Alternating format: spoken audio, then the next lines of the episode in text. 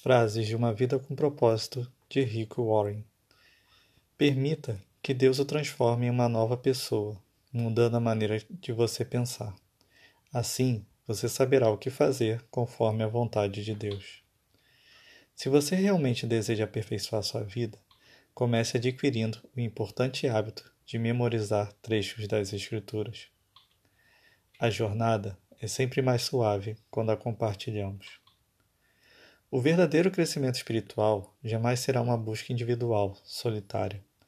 A maturidade é alcançada por meio dos relacionamentos e da vida em comunidade. A melhor maneira de explicar o propósito de Deus para a sua vida é permitindo que a Bíblia fale por si mesma.